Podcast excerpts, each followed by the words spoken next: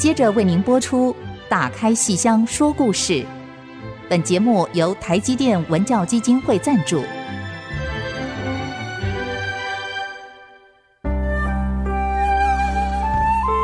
打开戏箱子，看见台上的精彩一刻。戏箱子里还有许多你不知道的喜怒哀乐、悲欢离合。让戏曲专家王安琪、罗世龙和您一起打开戏箱说故事。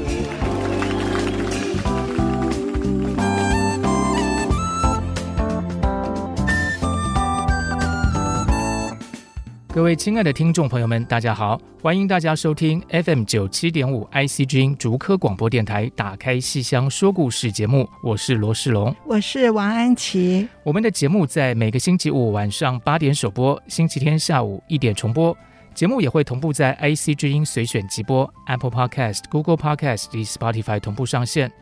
如果您是用 Podcast 收听我们节目，欢迎按下订阅，就会每集收到节目的通知，收听非常方便哦。那今天还是继续我们《红楼梦》中戏戏里梦红楼这一系列的单元，我们聊了很多很多关于京剧、越剧、黄梅戏的一些呃关于《红楼梦》的剧码，但是我们好像还没有聊到其实非常重要的一种剧种，就是昆曲。是是。那其实昆曲说起来，呃，我们以前在国外在念书的时候，嗯、刚好昆曲就是进入这个联合国的、嗯、呃呃非物质文化遗产，对，所以那几年大家对昆曲就一提到戏曲，大概不外乎会想到昆曲。嗯、那我们因为人在国外，所以常常就要去做一些文化外交的工作，去推广这个昆曲。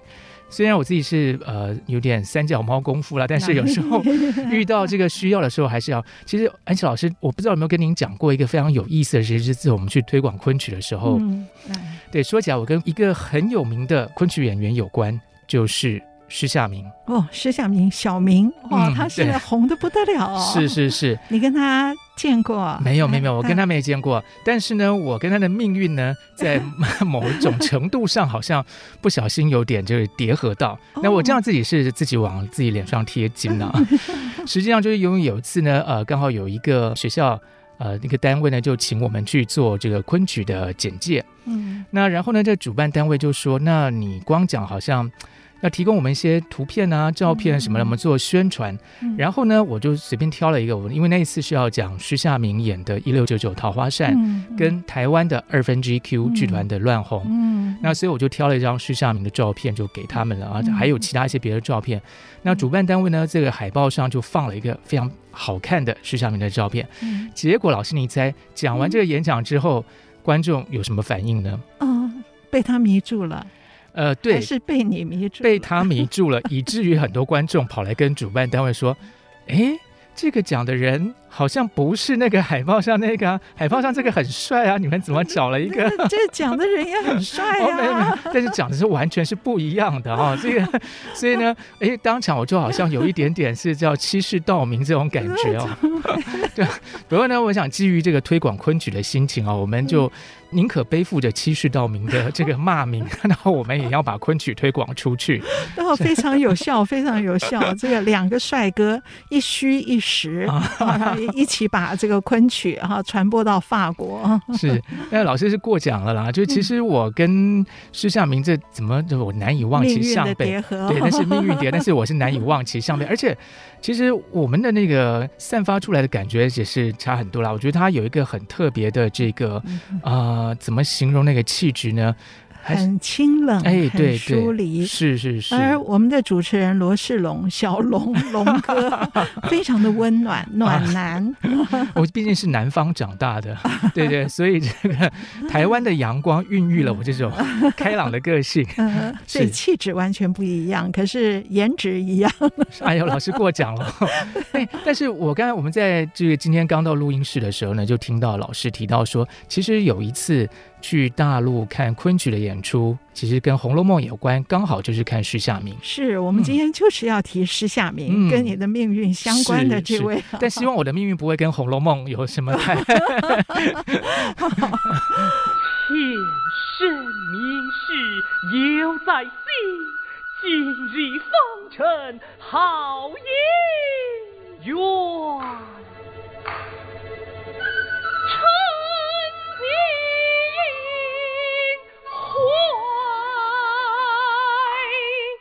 哦，我我们今天谈的是昆曲的《红楼梦》。好，我们很早以前谈过，清代小说出来以后就有昆曲编《红楼梦》，可是那些《红楼梦》演出的机会都不多，好，只是有书把它收集起来了。所以后来呢，到民国以后都是京剧啊，然后越剧，所以我们在这个单元里有好久好久好久没有提到昆曲了。而今天在我们这个单元快到尾声的时候呢，也就是在近十年有一部。北方昆曲剧院北昆制作的一个大规模的《红楼梦》上下两本，然后得到很多的大奖，然后也拍成了电影。好，这昆曲拍成了电影。所以今天在我们红楼这个系列快到尾声的时候，我想介绍这一出北昆的。《红楼梦》上下两本是，哎，这个戏我看了三次。是我大概就是在网络上看过，而且是因为北昆其实还蛮常到法国去巡演的。就以前我们在法国，只要看到昆曲，大概有很多机会都是看到他们。但他们会结合很多文化艺术活动。有一次我记得他们好像是演《牡丹亭》还是什么，然后现场还就是做了一些。什么风筝啊，什么的一些文化展示这样，那、oh. 所以他其实，在法国当地，当然人家未必知道说中国的那些昆剧团的差异是什么，嗯，可是呢，很多是通过北昆来认识昆曲的，嗯。不过施夏明并不是北昆的本身的演员，是北昆演《红楼梦》的时候外界施夏明，嗯、啊，所以。你可能在法国只看到施夏明的海报，对那个桃花扇的海报，是。可是人啊，真的很可惜，你跟他的人没有见到。哎、希望以后有机会见到。是是是，我说这个北昆的《红楼梦》，我看了三次，三次都是一个很不一样的经验。那头一次呢，是这个戏大概刚制作完成没有多久，然后他在北京演，那我专程去看的。那么在北京演呢，他是演两轮，因为他有上下本，所以是上下上下。可是我凑我的那个机票的时间啊，我是把它倒过来看的。我先看第一轮的下，然后看第二轮的上，所以我总共去三天，也就是先看了下，然后再看上，然后就回台湾了。所以这是一种很。就看戏，有的时候真的是要看当下的一种感受。那么第一次的这个感受是先下后上。那下那天其实赶飞机啊什么蛮累的，可是看到这个戏的时候，我很有精神，也就是这个下是有吸引到我的。那么他的宝玉啊，是上下分两个人，下就是你的施夏明，而我觉得非常适合，因为施夏明的气质就是刚刚说的非常清冷，非常疏离。好，那么这种气质演一个丢掉了通灵宝玉，然后有一点恍恍惚惚，而后又经历了抄家这样的宝玉啊，气质非常非常合适，所以我。第一次看这个下本的《红楼梦》的时候，是很投入的，很感动的。那么我第二天我就怀着满怀的期待来看这个上，哎呀，结果到了上，第二天看上本的时候，哎，整个情绪，哇，真是反差非常大。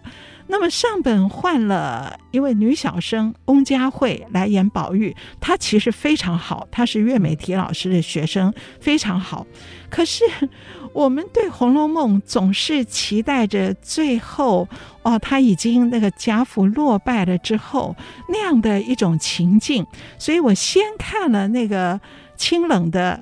悲凉的施夏明，而后第二天看翁佳慧，她是一个女小生，可是演的是一个暖男呐、啊哎，就是 就是我要负责演，对对对对对，所以我是男版翁佳慧的意思。他演的非常好，可是不知道为什么我就是进入不了那个情绪，可能是因为昆曲，我觉得比较适合清冷的，可是这个翁佳慧的上本呢？他要逗那个黛玉开心，他就说了一个耗子精偷香玉的故事。哦哦、这个故事在《红楼梦》里还蛮有名，而且《红楼梦》里写的很好。嗯、可是写的好的，你到了舞台上，尤其是昆曲舞台，有昆曲小生在满口耗子 耗子、啊，然后我要偷东西，不是偷油，是偷香玉。哎呦，那个感觉啊，真的是。对，不不太适应，不太习惯，感觉上是我是今天走错戏院来看来看楼阿鼠了，哎呦，天哪，看十五贯了，就是说他整个上本的那个风格，我是觉得我有点不适应。然后上本的音乐哦，我个人不太喜欢，他太去宣扬那个富贵荣华的极致，所以很喧闹。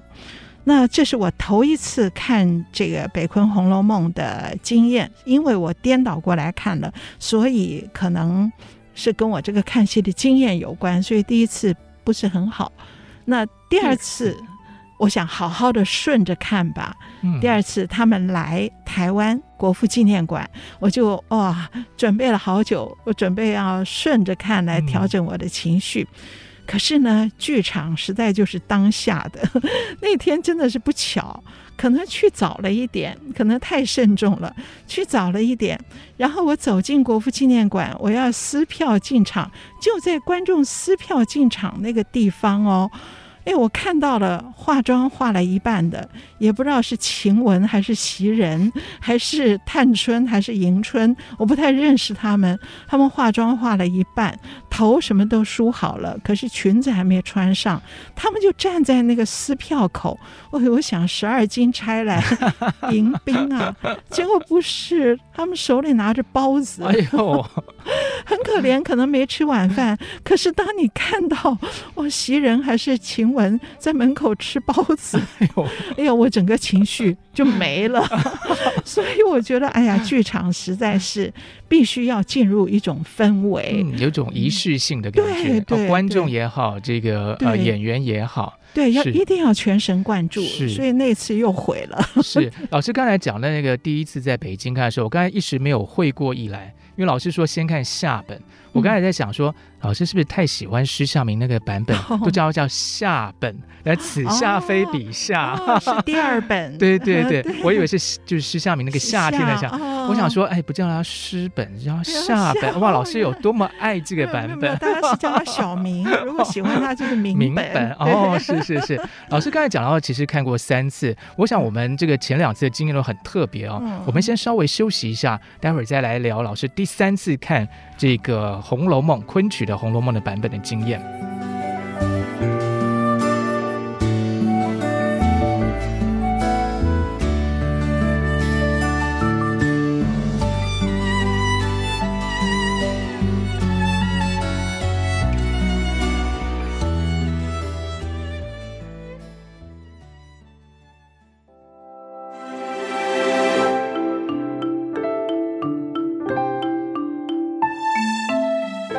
欢迎大家继续收听《打开戏箱说故事》节目。刚才安吉老师跟我们聊到，他看了两次的不一样的昆曲的《红楼梦》的经验啊、哦。那刚才老师说，其实看了三次，第三次也是在台北吗？在台北，哦、在国家剧院。是。那么这一次呢，就是非常正式的演出，而我这次。整个心情完全的投入，所以我觉得这次我比较看出名堂来了。而这时候我们也都知道，这个戏呢，它演出以后很轰动，在大陆得了很多的大奖，那可是评价是两极的。所以，我这个第三次在国家剧院看这个戏的时候呢，也特别想要去分析一下，看我自己的感受是怎么样。那么，我这次心平气和的看了以后，我是看出来他有一些问题，可是也绝对是非常用心。这个剧本在文学性上还是非常高的，有非常高的文学性，尤其整个架构。可是呢，它是有问题的。怎么说呢？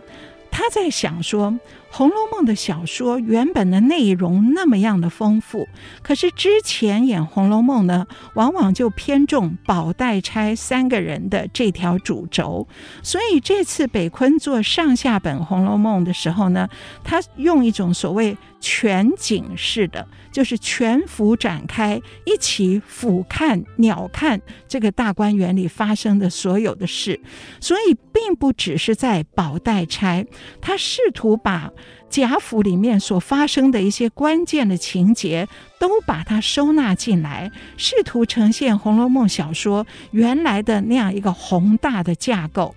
那这个构想很好，而且它很明确的就是上本是极富贵、极繁华，是到了巅峰，好，是眼看他起高楼宴宾客，可是到下本。啊，急转直下，眼看他楼塌了，所以上下两本整个的情调的翻转，我觉得他整个是有有构想、有掌握的。可是他发生一个问题，就是人实在太多了，满台。都是漂亮女孩子啊！北昆这次啊，除了自己的漂亮女生之外，还向外借了很多。所以你想想看呐、啊，迎春、探春的惜春呐，然后这么多的丫头，一个一个都那么漂亮，服装也那么漂亮，结果变成。我我认不清谁是谁，因为人多，然后每个人的戏啊就一点点，嗯。啊，所以有金川投井，然后有晴雯被赶出府，好，然后每个人都有那么一点点戏，还有尤二姐吞金自尽，所以人多事杂。而我们对北昆的演员没有那么熟，所以当下会认不清，我们也来不及消化这些关键的剧情，等于要靠我从小说里面所知道的剧情来脑补。那么这样的话，也就是表示这些次要人物他们的戏并没有机会做足，并没有机会好好的发挥。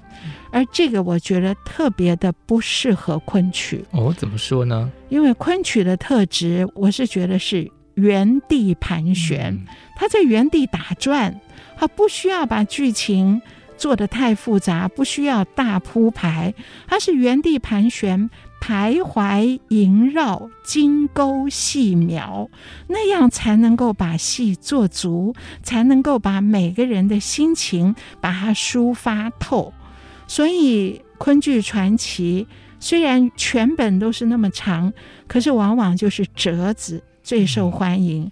所以《牡丹亭》五十五出，可是我们觉得最好看的还是《游园惊梦》，对不对？哈、嗯。然后我以林冲这个故事来讲，《宝剑记》演林冲的故事，你如果要全本演林冲如何奔上梁山。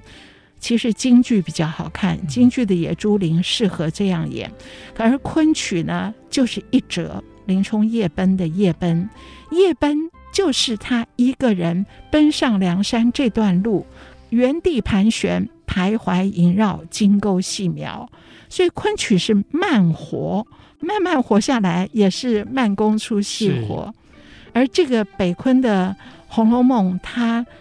企图心非常大，有他的文学的构思，可是，在这一层上，呃，除了我们觉得认不清那个台上的满台漂亮女生之外，在这个昆剧的特质的掌握上，是并没有。扣得非常非常准。是老师说这个磨啊，我就很有感觉啊。就是以前念书的时候就会介绍昆曲的这个由来、嗯、啊，它曾经其实是跟水磨调有点关系。哇，一看到这个词就觉得说，哇，天哪，连水都可以拿来磨，这是磨到什么程度？这样。你有没有吃过一种江浙的年糕，叫水磨年糕？哦哦，没吃过。就是并不是甜的，它是白的，嗯，就是。没有味道的，可是要加什么雪菜肉丝，哦、那个年糕就叫水磨年糕。我以前有一个同学，他们家自己会做，然后呢，他把它拎到学校来送我们同学，我以为是。干的呢，他是拎个大桶子哦，整个那个年糕泡在水里，他说要泡很久很久，好多层功夫，真的是水磨出来的年糕。哇。哇！所以那个磨这种功夫是一点都快不得的，不能去催化它。是，那么，所以这个《红楼梦》，我说我第一次去北京，先看的第二集下本哈，嗯、这个下本我看的就很投入，因为下本比较有磨，因为有葬花，有焚稿，有这个抄家之后，宝玉如何去平掉已经散的风流云散的大观园，这每一个地方都有情绪，可以慢慢在那边磨。可是上本比较没有，上本他一下子装了太多剧情，从黛玉进府，然后开始两小无猜下棋，然后讲故事讲耗子精偷香玉，哎、偷香玉的啊，对啊，然后有冷香丸，有爱哥哥，有毒西厢，然后贾琏跟凤姐有一大段戏，然后如何筹建这个省亲的别院，啊，然后还有进虚师太，然后贾政如何考诗才，题咏大观园，还有金釧。穿头颈，有宝玉挨打，有拆带探病，有提诗帕，还有刘姥姥，很多哎，刘刘刘姥姥都有，刘姥姥都有，所以他试图就是装容量非常非常大，嗯就是、急着把故事给通通塞给你。对，可是他的目的也很好，他就是说我呈现上本是繁华富贵的顶点，嗯、而我觉得有一点上本有一个地方很好。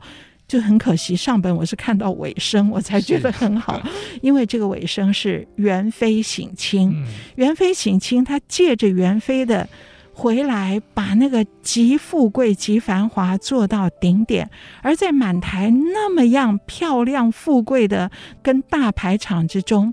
宝玉穿梭其间，却突然仿佛听到了《好了歌》哦，所以你看得出他的用心是整个做富贵的巅峰，可是却有一个对比衬托在里面。所以上集的最后一个尾声，那个《好了歌》一出来啊、哦，我整个觉得有感动，而且也知道那个编剧的用心，可是。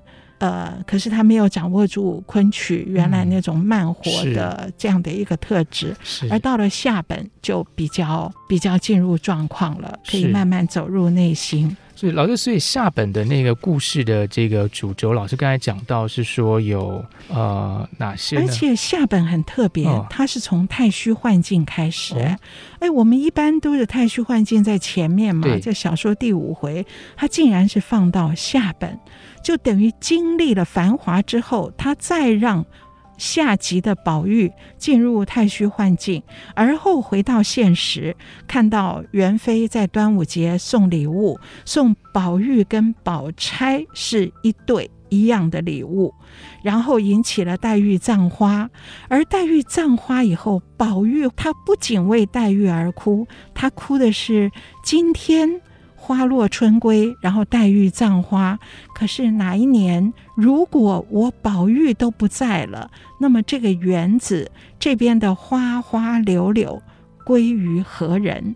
所以宝玉对聚散无常的那种感慨，所以他整个是用宝玉的视角，宝玉的视角看葬花，然后宝玉的视角看尤二姐被凤姐逼死，吞金自尽。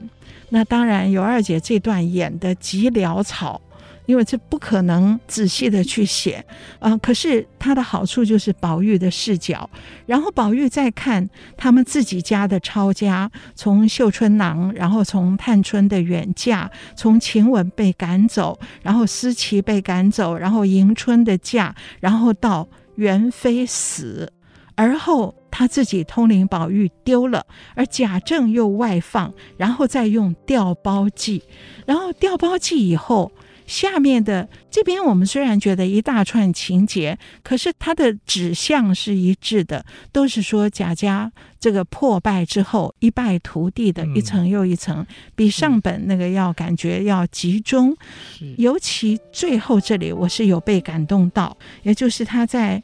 调包计被傻丫头泄密之后，那结果傻丫头泄密之后没有直接演黛玉的反应，黛玉是待在那个地方，而她突然灯光转到另外一处，出现的是宝钗，也就是黛玉知道即将有调包计，然后镜头却转到宝钗，宝钗凤冠霞帔。却在那边哭，他唱的是说：“西风渐紧，暮断云横，前路茫茫。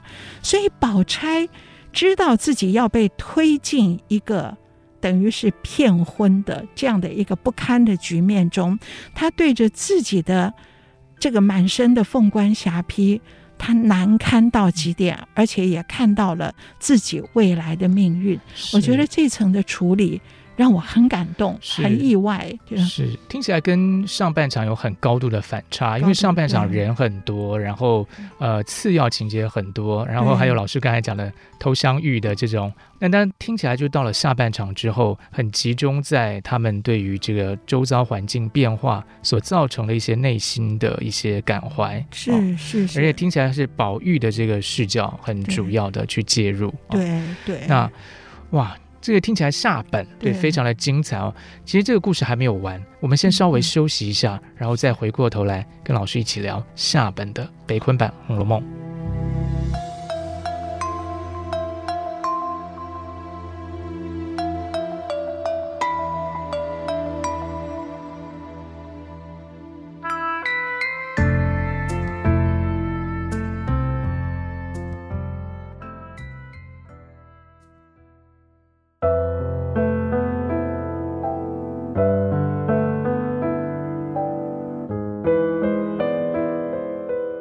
各位听众朋友们继续收听《打开戏箱说故事》节目，我是罗世龙，我是王安琪。如果您喜欢我们的节目，欢迎到 Apple Podcast 评五颗星，并且留下你的心得，给我们更多支持跟鼓励哦。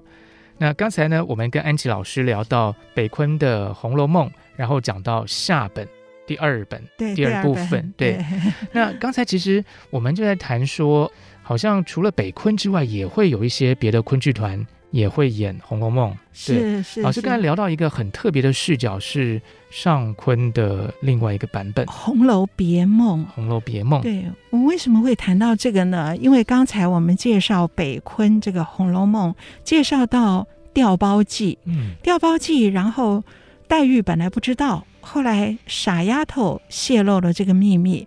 以前的演法都会演那个黛玉听到以后啊，不辨西北东南，整个人昏倒吐血。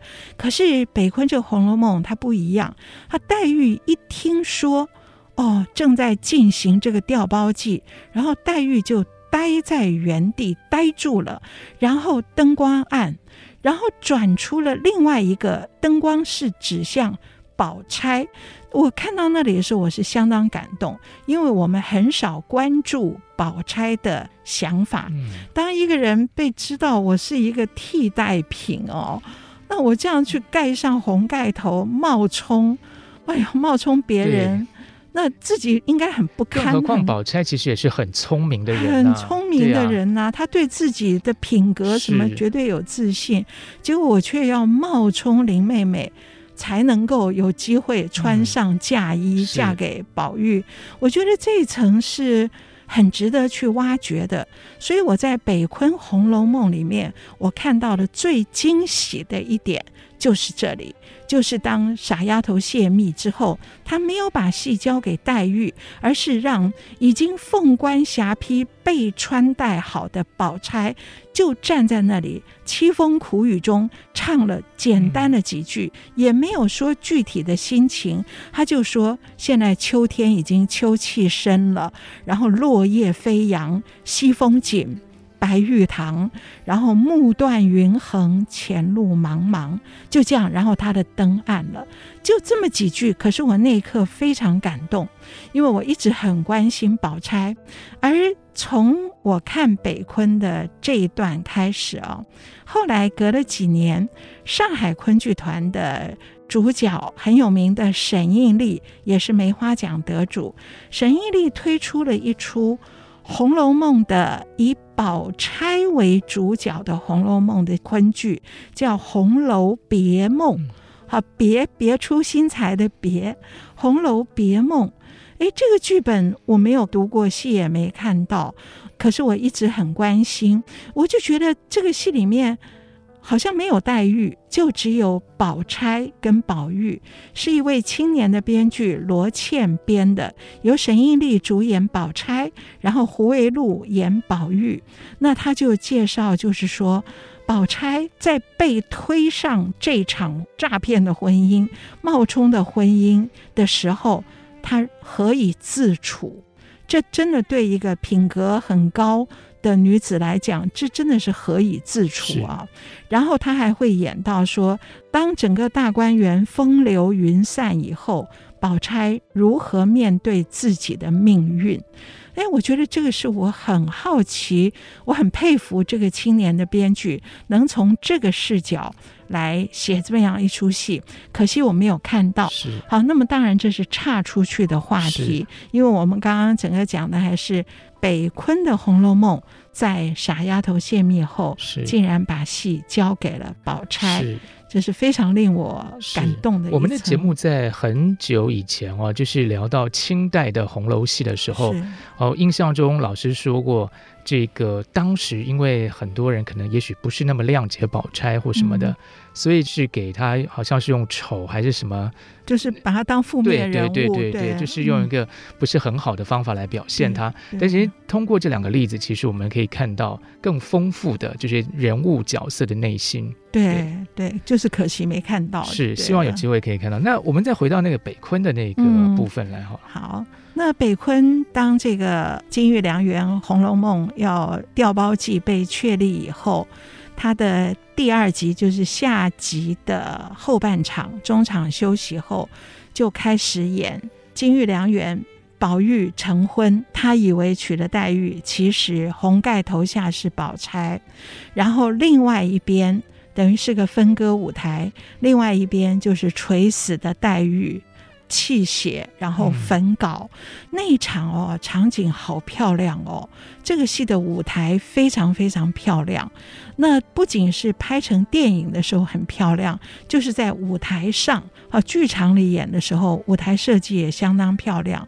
我记得这个分割舞台啊，是有一点半交错型的，然后。好像有一点跃动门，它整个的后面，整个这个戏舞台的基调就是那个跃动门，然后这边呢，一边是黛玉的榻。他躺在榻上焚稿，另外一边是洞房，那么也像是一个月洞门，非常漂亮的场景。而这边谁能够写这个词超越越剧呢？越剧王文娟、徐玉兰那个徐晋编剧所编的剧本，已经为黛玉焚稿写到了一个极致。那么我在看昆曲的时候，我就在想，能够超越他吗？那么当然，昆曲的这个编剧没有硬碰硬，他没有把所有的重心放在焚稿，可是他想出来另外一条路，我觉得还挺不错的。他让那个宝玉啊很开心啊，因为要跟林妹妹结婚了。然后他在洞房中跟林妹妹就说：“妹妹，我的心交给你了。”你带来了吗？啊，今天我们两个人终于结婚了，那也就是我要把心交给你的时候，你是不是也带来了？所以宝玉对红盖头下的新娘问他这句话，然后另外一边，黛玉斜躺在榻上的病重的黛玉说了一句：“我带来了。”好像是回应那边的问句，事实上是自己，是自己自说自话，自诉他的心情。妹妹，我的心交与你了，今日过来，你带来了。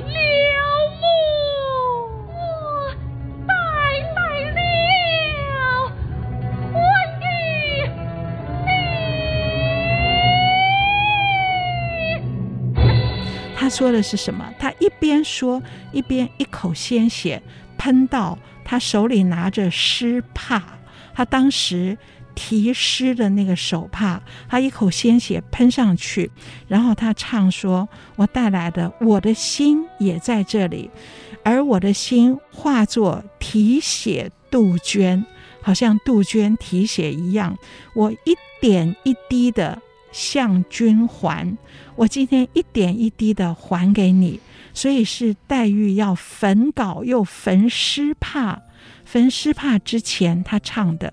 我现在把诗帕上染了我的心血，所以我的心儿化作提血杜鹃，一滴一点向君还。此去黄泉不带走一点点。我是怕要烧掉，连我的心血都烧掉，我不再带到黄泉去，因为我呕尽这血滴犹热，还清你心儿半半。好，他是来还泪的，也是还自己的心血的，所以我呕尽我的心血，这个血滴还热腾腾的。喷在这个诗帕上面，我这样子来还清你的心儿瓣瓣，然后那边再换到宝玉，再换到黛玉，连着这几番，我觉得这个是一个很有心、很用心的编剧。是，听说这位编剧王旭峰女士啊，她原来并不是以编剧本为主，她是小说，嗯，她主要是小说上面成名的，那看得出来。这个剧本有完整的文学构思，是一个小说家对于曹雪芹的小说用剧本的形式来重构，是看得出他的用心。那可是当然，也就是同步可以看到另外一面不足的地方，就是他可能对于剧场没有那么熟悉，所以安排了太多的情节，然后会把有一些戏。就稀释掉，是情感没有办法挖掘。可是像这里，他用大篇幅来写的，呃，宝玉的成婚跟黛玉的焚稿跟焚诗帕，我就觉得写的蛮好的。是，而且搭配上整个整个舞台的那个气氛，那演员也相当好。施夏明他的宝玉啊，嗯、然后那个黛玉是这个黛玉也是是我记得上本。上级是朱冰珍，下级换了邵天帅，而下级的邵天帅在上级饰演宝钗，所以他似乎我不知道是有意还是无意，似乎在这个选角上面造成了钗黛合一。是，我不知道有没有这个用意。听起来是有这个味道，听起来还有。对啊，而且听众朋友们如果有这个忠实收听我们节目的话，就会知道呢，其实。安琪老师就小时候啊，对这个越剧的歌词啊是这个抄录的非常熟悉的，嗯，所以呢，黛玉焚诗稿这一段要能够通过安琪老师的考验，这有多么困？各位听众，如果你没有听过那一集，要赶快回去找我们的那个在讲越剧焚诗稿那一集，你就知道这个是不简单的哦。那这个故事好像还没完，对不对？安琪老师，这个对他这个好像他好那个呃，黛玉黛玉吐血了。然后呢，宝钗的这个心境也大概交代一下。可是刚才老师其实说到一个很重要的，就是宝玉的视角在看这个衰落的贾府这件事情啊、哦。我想我们再待会休息一下，然后再回过头来把这一段做个总结，看一看怎么样通过宝玉的眼睛去了解这一切啊。是我们休息一下，待会儿来。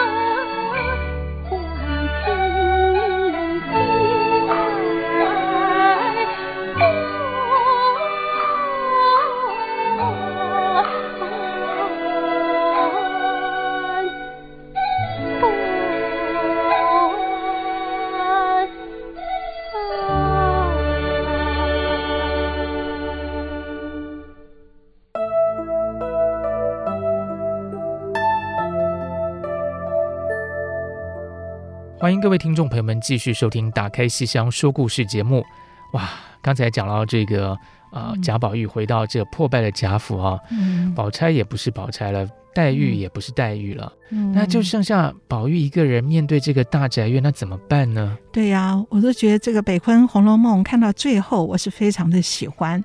就是当黛玉一死，哎，可能很多人就会急着想看宝玉是不是要去哭灵，可是他的演法不一样。就像我们刚刚说的，他是要容纳很多剧情，做一个全景。而不只是宝黛钗的主轴，所以黛玉死了以后，这个宝玉呢，他是冲出了洞房，可是就先没有演宝玉的戏，他先演抄家，所以先把那个整个的大背景抄家以后，妙玉郁结，然后凤姐死，然后整个女儿散，所以先把这个大观园整个贾府的。最后的风流云散演出来之后，然后再出来一个神情恍惚的贾宝玉，而这样的演法呢，它不是直接从金玉良缘的洞房冲过去哭黛玉的灵，而是有了一个时间的缓冲，就更有一种事过境迁后痛定思痛，而那个痛是更深的。所以最后一场，还有一个恍恍惚惚的贾宝玉独自走进大观园，而这个大观园荒凉至此啊！所以他用了一些词来写这边的荒凉，而在荒凉中，他看到了几只翠竹竹子，他依稀认得这是潇湘旧径，好，看到的是潇湘馆的旧日的这条路，然后他就往那边走去。他仿佛听到林妹妹的哭声，然后进入了潇湘馆，看到窗户如何，然后妹妹睡的那个榻如何，芙蓉帐是怎样，菱花镜如何，琴，然后你葬花的那个花锄和花囊，然后看到了诗稿被焚得剩片片灰烬的诗稿，而在这一片朦胧中，出现了一个人。哦，我是再也没有想到黛玉还会再出现一次。哦，黛玉居然在这个时候朦朦胧胧的出现。那宝玉问他：“敢是妹妹来了？”然后黛玉笑而不答：“何人至此？”然后宝玉说：“我是寻访故人，不觉迷途。”那黛玉问他故人是谁？姑苏林黛玉。然后宝玉问。他的魂魄呢？黛玉说：“他聚则成形，散则成气。聚在一起就有形，一散就只剩下了气。聚则成形，散则成气。聚则成形，散则成气。”哦，这八个字一讲。林黛玉就隐去了，就消失了，而宝玉顿悟，散则成气。诶，我们前面不是提到，宝玉对于人生的聚散无常最有感慨，是，所以他看到黛玉葬花，他会哭，他会想着今天黛玉。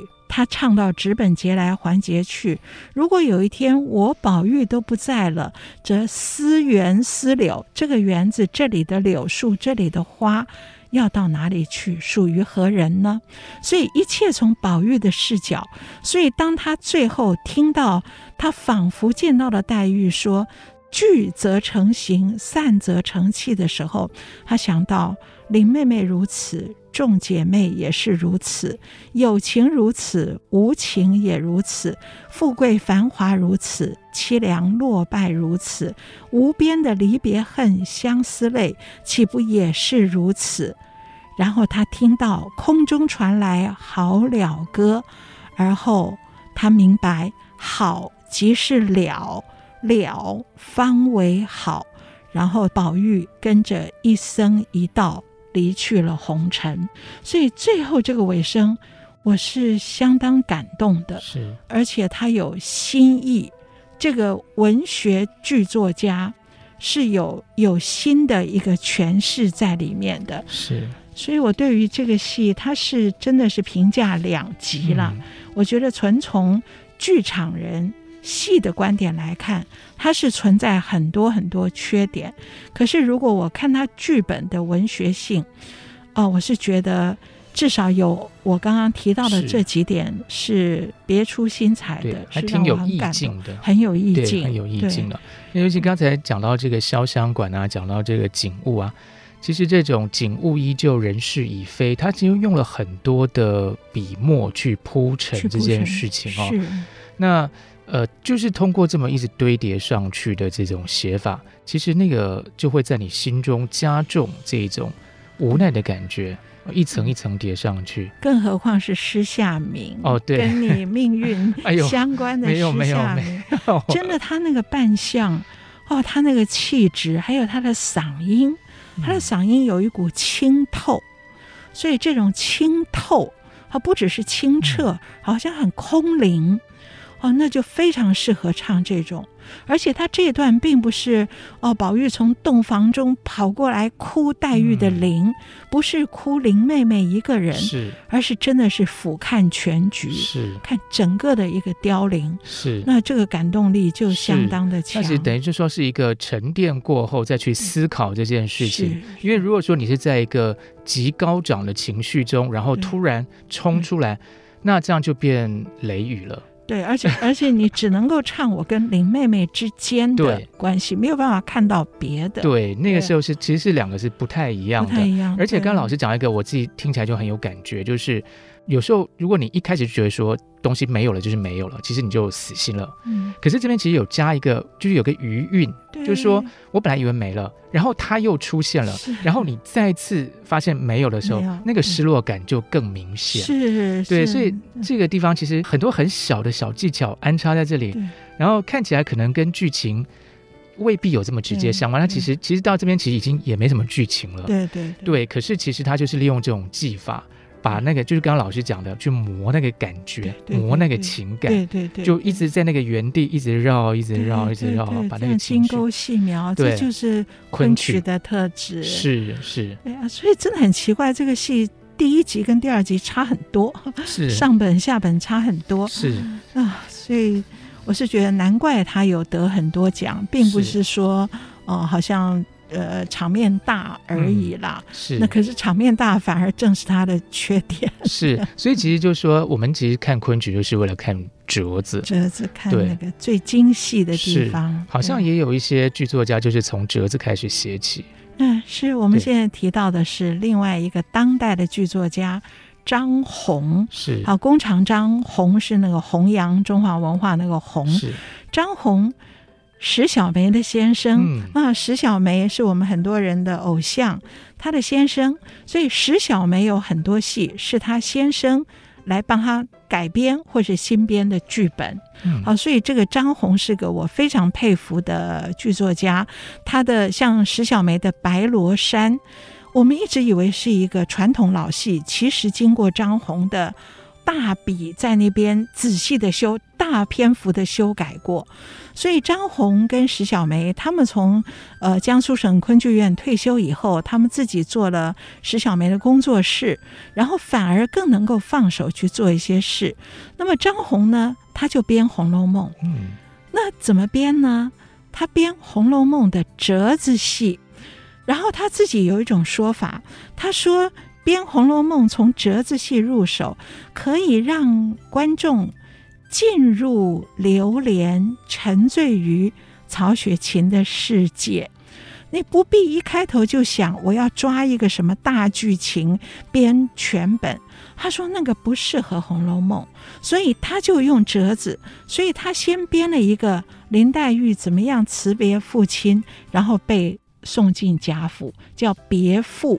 他就编了这个跟父亲分别。别父这样一个折子，然后又编了试锁、试金锁，好，还编了读曲、读西厢，还编了那个设局，就是王熙凤怎么样设圈套来色诱贾瑞，哈，所以设局，然后还有金文噩耗那个金号等等等等，好，金号就是听说那个秦可卿死了，所以你看他都用一个一个折子，一点一点的小事件，然后他说我可以。先编四个，我再编成六个，或者再编八个，我可以无限制的累积上去。可是我是以一折一折为单位来理解《红楼梦》，来进入《红楼梦》。